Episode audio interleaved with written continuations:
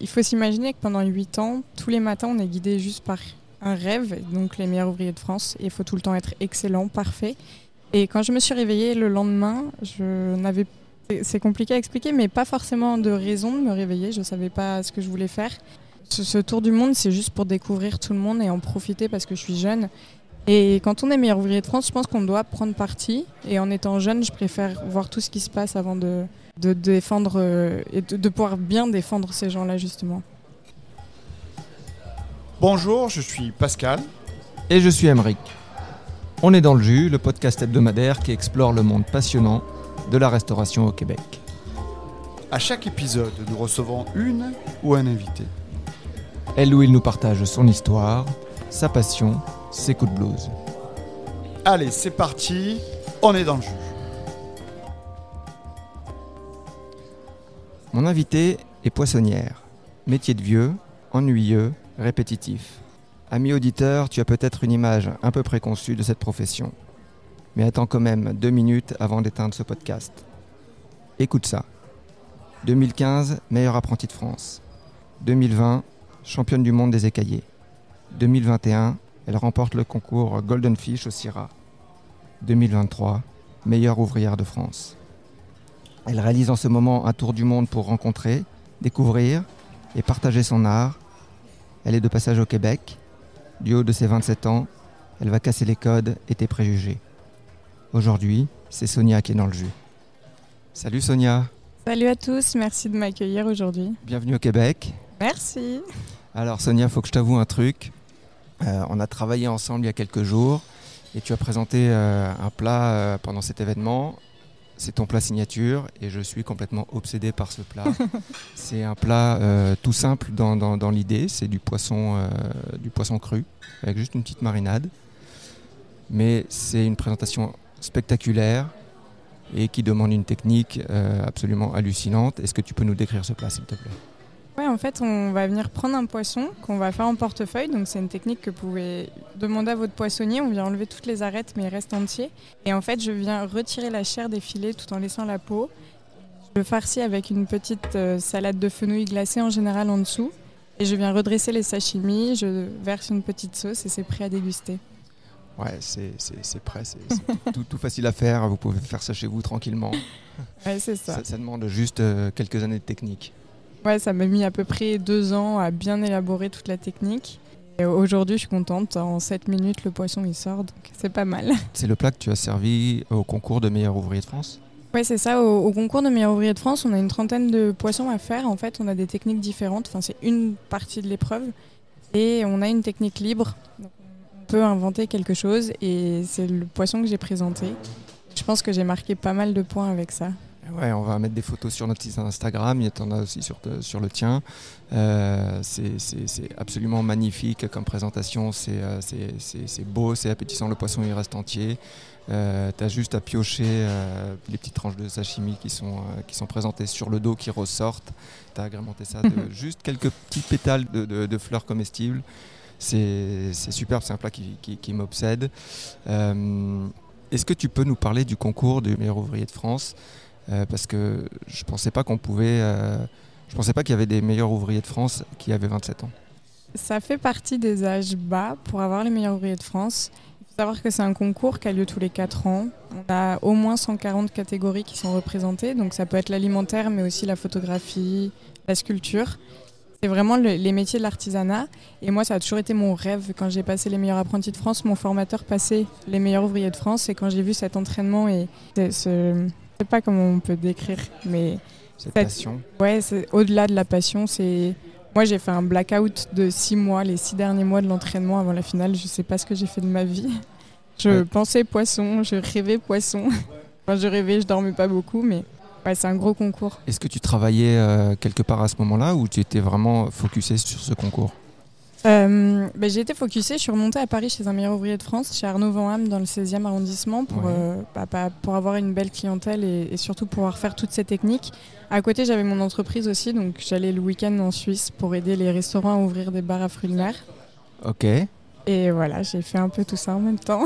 que tu travaillais 80 euh, heures par semaine Hop, euh, 80 heures dans la journée si c'est possible. Ok, d'accord. d'accord. Euh, une fois que tu as eu ce, ce concours en poche, tu aurais pu travailler à peu près n'importe où. Toi, tu as décidé de faire un tour du monde.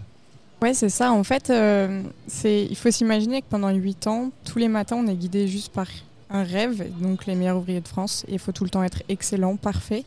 Et quand je me suis réveillée le lendemain, je n'avais c'est compliqué à expliquer, mais pas forcément de raison de me réveiller. Je ne savais pas ce que je voulais faire. J'ai eu la chance d'être élue et d'être jeune. Et en C'était- effet, C'était pas de la chance parce que pour connaître un peu comment ça se passe, c'est pas de la chance. Et en effet, je, je- je peux ouvrir euh, quelque chose quelque part. Euh, je pense qu'on a un métier qui est en plein changement. Ce, ce tour du monde, c'est juste pour découvrir tout le monde et en profiter parce que je suis jeune.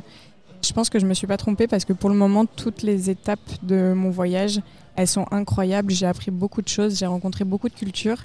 Et l'industrie de la pêche, c'est quand même quelque chose qui est très d'actualité sur l'environnement, sur la politique. Et quand on est meilleur ouvrier de France, je pense qu'on doit prendre parti. Et en étant jeune, je préfère voir tout ce qui se passe avant de, de défendre euh, et de, de pouvoir bien défendre ces gens-là, justement. T'as fait quel pays pour l'instant? Alors, pour l'instant, j'ai fait Irlande, Angleterre, Islande, euh, Martinique, Guadeloupe. J'ai fait les États-Unis, donc Miami, New York, Los Angeles. Et là, je suis au Canada pour un mois et demi. Pourquoi t'es venu au Québec? Euh, pourquoi au Québec Euh, En fait, l'organisation de ce voyage est complètement folle. Et euh, je, je marche aussi un peu avec les premiers contacts qu'on a. Je pense que le Canada, c'est très bien. Montréal, on sait qu'il y a aussi beaucoup de Français. Mhm. Vous avez une grosse culture, donc, euh, donc j'ai commencé par ici. Est-ce que t'as fait de la pêche sous glace? J'ai eu la chance de partir à la pisciculture Keno avec des chefs de Montréal. Ouais. Et pendant deux jours, on avait un super chalet, on a pêché sur la glace, on s'est baigné dans le lac gelé. Et on a cuisiné et rigolé, donc euh, avec en plus un produit qui est une truite absolument magnifique. Ouais, t'as attrapé quelque chose?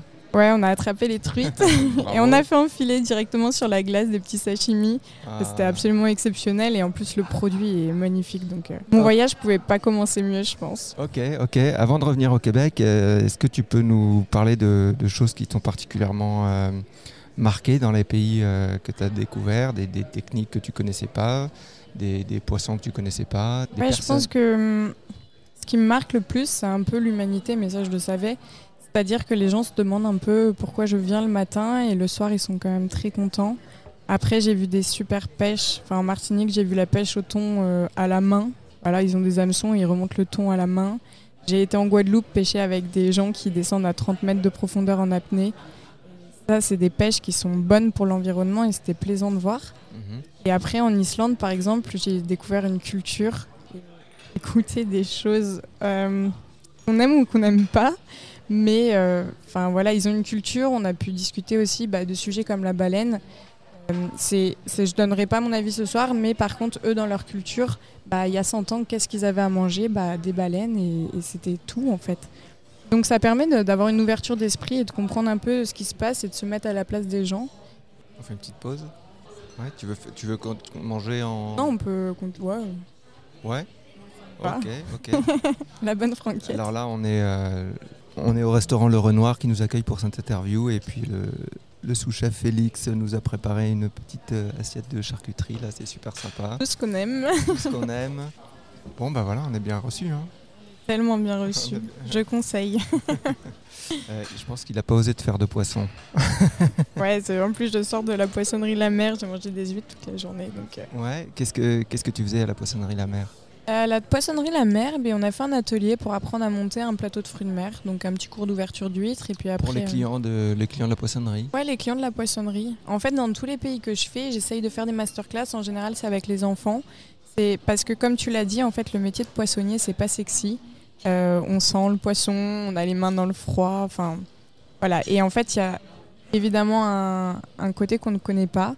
Et je suis super contente parce qu'en général, quand je fais ces masterclass, les enfants arrivent en se pinçant le nez en me disant Mais ça sent mauvais le poisson. Et quand je repars, ils veulent tous être poissonniers. Et je pense que ça, c'est cool. Et après, du coup, ben, je découvre des pêches, des pisciculteurs et des chefs étoilés quand je peux.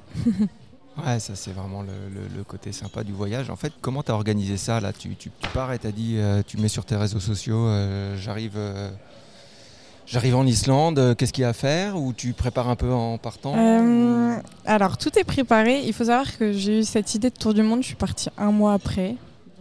Je choses à ne pas faire parce que les demandes de visa, par exemple, il fallait Ouais. demander avant, mais bon, il fallait partir. Euh, non, ce que je fais en général, c'est déjà j'ai le soutien du, de la gouvernance française. Donc j'ai la chance d'avoir les numéros des ambassades et les ambassades sur place connaissent quand même beaucoup de monde. Euh, on va dire que j'ai commencé juste à me donner un ordre, un sens, dans quel sens tourner sur la Terre. Si je commençais par ici ou si je commençais de l'autre côté, vers le Japon, euh, l'Australie. Angleterre, euh, Irlande, tu t'es arrêté en Islande. Ouais, t'es en fait, j'ai eu la chance, surtout en Irlande, de tomber sur Borbia, qui est une association du gouvernement, qui m'a beaucoup aidée. Donc, je me suis lancée par là. Et j'ai surtout, bah, j'ai la chance d'avoir une jeune fille avec moi, Lucie. Donc, elle travaille euh, à la maison, elle est à l'école, elle est en alternance. Elle m'aide beaucoup. Et en fait, du coup, bon, les ambassades nous donnent quelques contacts. Et après, on doit envoyer, je sais pas, peut-être 300 ou 400 mails.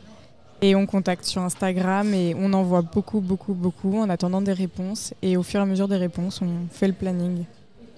Ah, c'est génial. Et puis euh, j'imagine que tu dois être aussi pas mal sollicité, euh, mais un peu au dernier moment, quoi. Ouais, c'est ça. En fait, je suis sollicitée au dernier moment et euh, c'est- pas plus mal parce que c'est une organisation de fou avec les décalages horaires. Des fois, on se fait des rendez-vous à 3h du matin alors que Ouais. travaillé la journée. Mais ouais, c'est- un projet qui marche. En tout cas, ce que j'ai voulu faire, ça arrive. Les raisons pour lesquelles j'ai voulu partir sont là. Donc en fait, je suis super heureuse. Ah bah c'est cool. Alors maintenant, le Québec. T'es arrivé quand? Je suis arrivée, j'ai menti un peu à tout le monde. Je suis arrivée le 31 au, au soir. 31 décembre. Le 31 décembre, mais en fait, euh, j'ai pris 4 jours de vacances. Et les gens ne Ah. comprennent pas que je prends des vacances pendant mes vacances, parce que pour les gens, c'est des vacances. Donc, euh, Ouais, c'est ça. Alors que c'est un vrai projet. euh, ouais, c'est beaucoup de- plus d'organisation. Puis après, il faut gérer les réseaux sociaux. J'ai pas d'équipe encore euh, pour tout ça. mhm. Donc, euh, c'est beaucoup de travail et c'est pas forcément un travail sur lequel d'habitude je, performe. Ouais. Donc, c'est beaucoup d'apprentissage. C'est super intéressant, mais voilà. Donc, je suis arrivée le 31. Ok, ok. Et puis euh, donc t'as fait ton petit ton petit week-end euh, au lac? Ouais, j'ai fait le petit week-end au lac Keno, c'était super. J'ai eu la chance d'être au vœu de la consul, au consulat de France à Montréal. yes, où on s'est Où rencontrés. on s'est rencontrés, euh, où tu as présenté ton plat, euh, le fameux poisson en portefeuille. euh, Ça, avec. Ronan, qui est un chef absolument génial. Ronan, Ouais. avec Rosa. Salut Rosa. Et Rosa, salut Rosa On a bien rigolé. Je pense que tu as été à Opercule euh, hier? Ouais, j'ai visité Opercule, c'était super intéressant. C'est... Enfin, la question de l'élevage, de toute façon, elle est là, elle est d'actualité, donc il faut aller les voir. Opercule, pour ceux qui ne connaissent pas, c'est une, euh, c'est une nouvelle usine de, de poissons en pleine ville, en plein, en, exactement plein, ça. en plein Montréal. Et ils font de l'omble chevalier. Oui. Ils font que ça ou Ils font que ça. Et euh, ils font un poisson de, de très bonne qualité. Et euh, ils essayent de, de trouver des solutions euh, d'élevage qui soient moins destructrices de l'environnement. Ouais, c'est ça, c'est intéressant. Après, c'est sûr que les élevages un peu hors sol, ça fait peur un peu à tout le monde. Moi, même moi, professionnel en partant, c'est pour ça que je vais les visiter parce que je me demandais un peu ce que c'était. Au final, ils arrivent vraiment à gérer euh, bah, la pollution. Enfin, un élevage, il y a des déchets. Et quand c'est un circuit court et fermé comme ça, quand c'est bien fait comme chez eux, en plus, le monsieur est passionnant, le produit est de qualité et ils vont jusqu'à même livrer en vélo électrique. Et ça, je trouve que génial. Ouais, c'est ça, tu as une empreinte carbone euh, négative pratiquement. Ouais, je, ça je sais pas, mais en tout cas, euh, en tout cas c'est bien fait. Euh, non, c'était intéressant. Aujourd'hui, j'étais à la poissonnerie La Mer et je pars à Québec demain.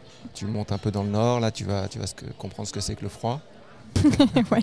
C'est surtout qu'il faut que je loue une voiture et que je suis un peu apeurée avec ça, mais de Québec jusqu'à Gaspé, euh, je Ah, tu, vas- suis tu montes en. Gaspésie Ouais. Ah, génial. Ah, Ouais, je monte à Gaspé et puis après je redescends le Nouveau-Brunswick et jusqu'au salon de la fourchette bleue à Malbé, euh, février. Ok, ok.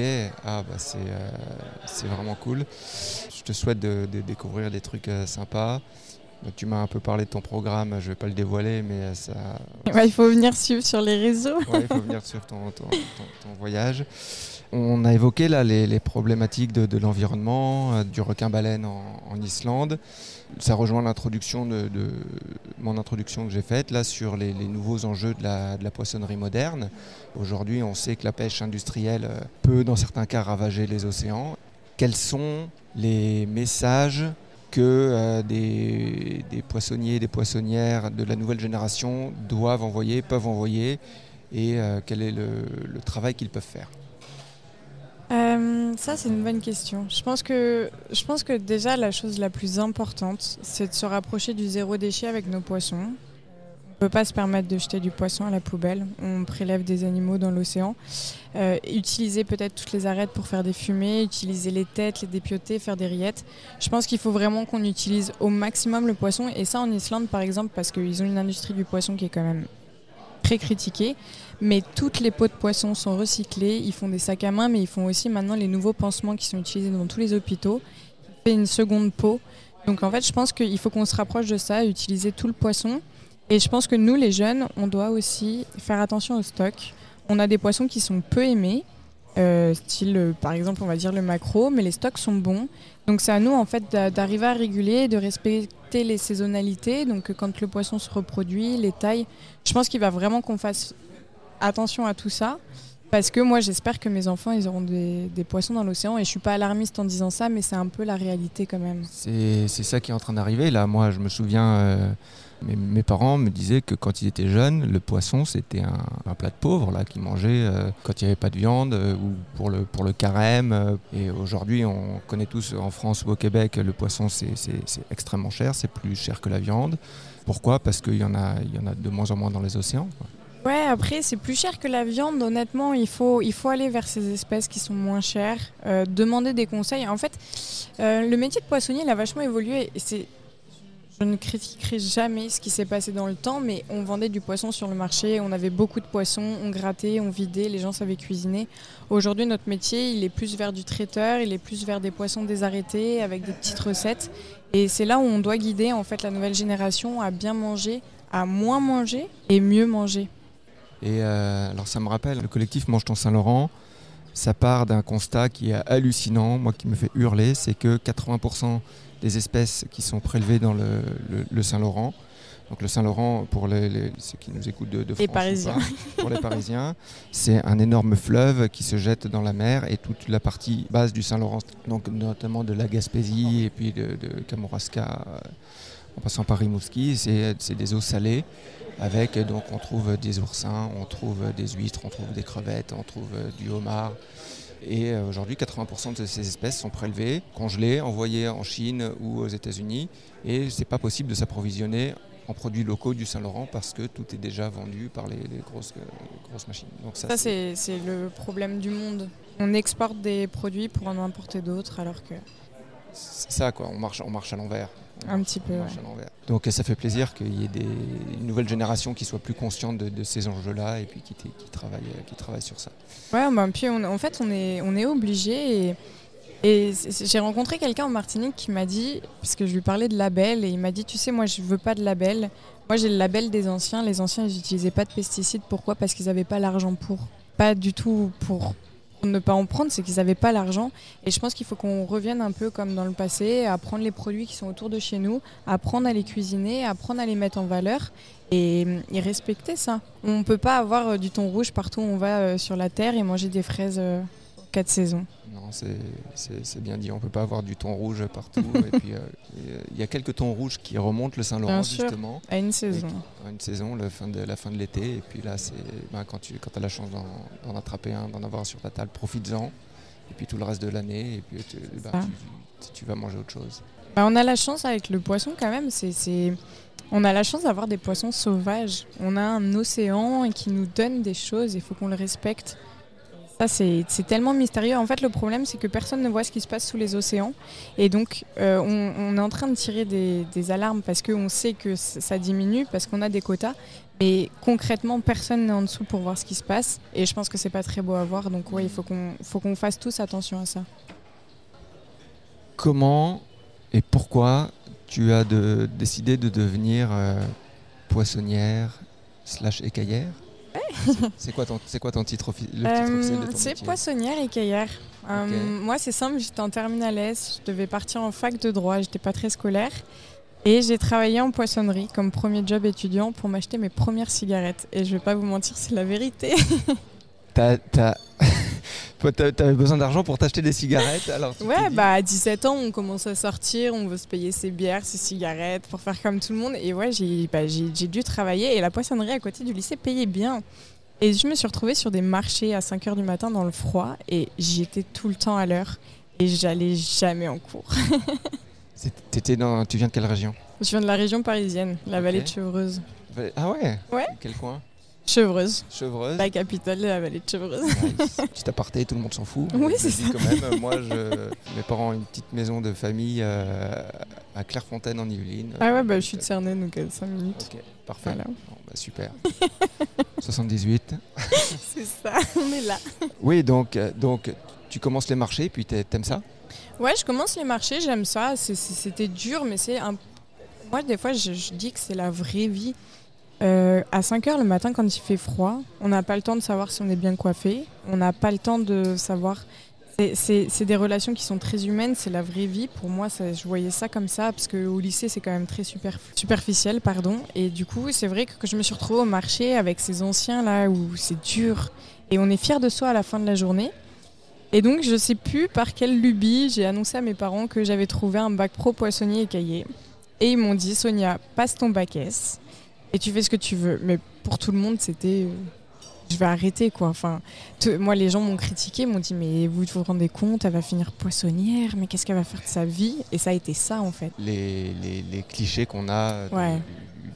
de la poissonnière. quoi. Ouais, c'est ça. Et je suis partie en bac pro, j'ai pas lâché et ça m'a permis de voyager. Et du coup, quand en fait j'ai pas pu m'inscrire au meilleur ouvrier de France, ça a été un peu une déception et je me suis dit, bon, ben j'ai 8 ans à attendre. Bah, Attends, donc ça, c'était quand tu avais 22, ouais, 20 ans. 20 ans. 20 ans, ouais. Tu pouvais pas t'inscrire au concours meilleur ouvrier de France parce que tu étais trop jeune. Ouais, c'est ça, c'est 23 ans à la date d'inscription, j'avais 20 ans. Et, euh, et je me suis dit, bah, pars. Et en fait, j'ai commencé à faire ma première saison dans un palace en Suisse et je me suis spécialisée dans les fruits de mer.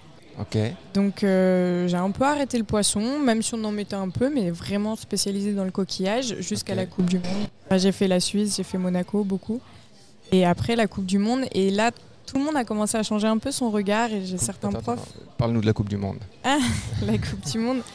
Ah, la Coupe du Monde, c'était 18 pays, euh, un buffet de fruits de mer de 3 heures à faire. C'était assez intense. Je me suis entraînée, j'ai essayé de m'entraîner un peu comme des sportifs, avec beaucoup de rigueur. Genre, je chronométrais tout, je savais combien de temps je mettais à décortiquer un tourteau, Parce un que c'est- crabe. genre, tu as un temps limité pour présenter un, un- un plateau de fruits de mer Ouais. imposé? Euh, ouais, ouais, c'est ça. C'est un, plateau qui est imposé. On a un énorme buffet à faire en très peu de temps parce qu'on enlève la rapidité pour parce qu'il faut qu'on prépare bien, Ouais. mais on met un temps court parce que comme ça, il faut quand même être très bon. On avait une décoration libre. Je me suis présentée, j'ai gagné. Ouais, donc championne du monde, à quel âge? Euh, J'avais 24 ans. Tes compétiteurs, c'était qui?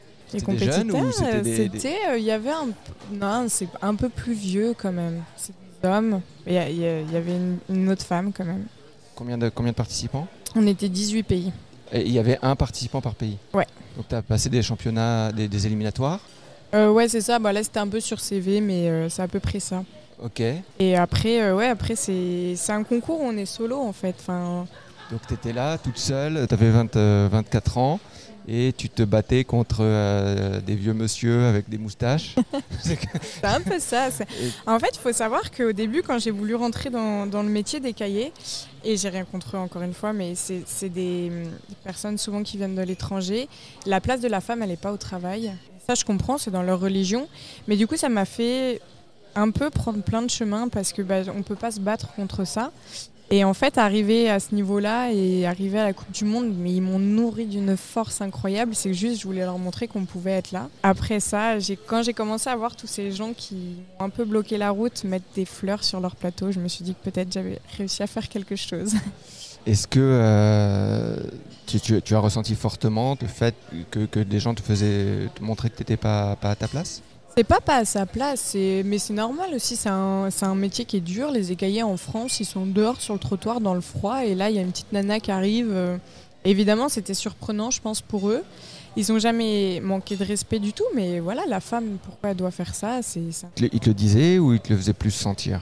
Il le faisait un peu sentir en fait, certains, mais j'ai quand même eu du soutien en fait. Il le faisait sentir, mais j'ai eu du soutien et plus j'ai montré ma place et moins j'ai lâché et plus vraiment. euh, Aujourd'hui, ces gens-là, je les aime beaucoup quoi. Ouais, une fois qu'ils ont vu que Ouais, faire- après, si- ça si endurcit. faire la job. euh, Ouais, c'est ça, faut montrer en fait, faut faire sa place et que je sois une femme ou un homme, de toute façon, dans tous les métiers, faut faire sa place. Et moi, c'était peut-être un peu plus compliqué parce qu'à ce moment-là, il n'y avait pas beaucoup de femmes en- dans, dans ce métier-là, mais au final, maintenant, il y en a de plus en plus et c'est ouais, super. ma- Ouais, c'est ça. au- Aujourd'hui, il y en a de plus en plus. Ouais, j'ai pas mal de, de jeunes femmes sur Instagram qui m'envoient des petits messages et c'est génial. T'es comme un modèle. euh, Bah oui, t'es es quand même un modèle Ouais, de réussite. euh, Modèle, je sais pas, mais en tout un, cas, un euh, exemple à suivre, quoi. peut-être, j'espère. Bah oui. Peut-être, j'espère. En tout cas, j'espère qu'il y a des gens qui auront mon parcours parce que je, je- c'est beaucoup de travail, mais je vis une vie incroyable, quoi. C'est quoi la suite après ton tour du monde? Tu, tu sais déjà ce que tu vas faire ou pas du tout? Euh, pas du tout. Pas du tout, ok. Je sais pas. Je, je- Tu veux revenir en France? Tu veux rester à l'étranger? Non, je pense honnêtement, j'ai- j'aime beaucoup la France, mais je pense que j'aimerais aller à l'étranger parce que je pense que ce mélange de culture, en fait, il me plaît. Et je pense que en France, on est quand même très fort dans la gastronomie, dans ce qu'on fait. Et je pense qu'il est. Moi, j'aime partager, j'aime échanger. Il y a beaucoup de meilleurs ouvriers de France en, en France. Euh, pourquoi pas partir En plus, je suis jeune, donc. euh, Ouais, c'est ça, tenter l'expérience. euh, Ouais, c'est ça. En plus, j'aimerais faire quelque chose d'un peu novateur. Je commence à avoir quelques idées. Donc, ouais, l'emmener ailleurs, ça serait pas mal. Au Québec? Je sais pas. je viens d'arriver. Peut-être pas. J'ai eu un petit coup de cœur dans les pays que j'ai fait, donc. Ah ouais, avec plus de soleil? Euh, non, même pas parce que j'adore le froid, moi. Moi, je suis très heureuse quand il fait froid. En Islande, t'as aimé Je serais pas. Ah, J'aurais essayé, hein, vous êtes témoin, j'aurais essayé. Alors, qu'est-ce qui te reste à faire comme pays Euh, bah, du coup, après le Canada, là, je fais Pérou, Costa Rica. Waouh Ouais, cool, on passe dans les pays chauds. Donc, euh, moi, j'aime bien le froid, mais c'est quand même agréable le chaud. Et après, île Maurice, Madagascar, Australie, Japon. Et puis, on va commencer à rentrer tranquillement vers la France pour euh, être présente au JO à Paris. Parce que tu, tu veux travailler pendant les JO Ouais, on va faire des villages gastronomiques et je pense que je vais avoir quelques prestations à faire. Ah, trop cool Ouais, c'est génial. Bah écoute, on te souhaite beaucoup de, beaucoup de réussite dans tes projets. Merci beaucoup de nous avoir consacré ce, ce temps là. C'est vraiment euh, super inspirant de, de parler avec toi et puis d'avoir eu l'occasion de, de, de goûter ton plat signature et de voir travailler. C'était vraiment génial. Merci beaucoup Sonia. Bah, avec plaisir. Et juste si je peux dire quelque chose, c'est des fois il y a un peu des ces voies de garage, mais en fait on n'a pas de limite. Il suffit juste de se lever le matin, de vouloir faire bien les choses. L'artisanat c'est une grande famille et aujourd'hui elle nous offre beaucoup d'opportunités. On peut voyager, on est quand même bien payé. Donc il faut pas lâcher, il faut juste faire les choses bien, avoir plein de rêves et les rêves peuvent se réaliser. Bah, C'était le mot de la fin. Merci beaucoup Sonia. Avec plaisir. Euh, merci à toi, cher auditeur, de nous avoir écoutés. Si tu veux revoir cet épisode, on va essayer de mettre des extraits su- sur euh, YouTube. Si tu veux suivre l'actualité dont on est dans le jus, connecte-toi à, à Instagram. Si tu veux nous soutenir, on a un compte Patreon. D'ici là, ciao Soutenez-les. Salut.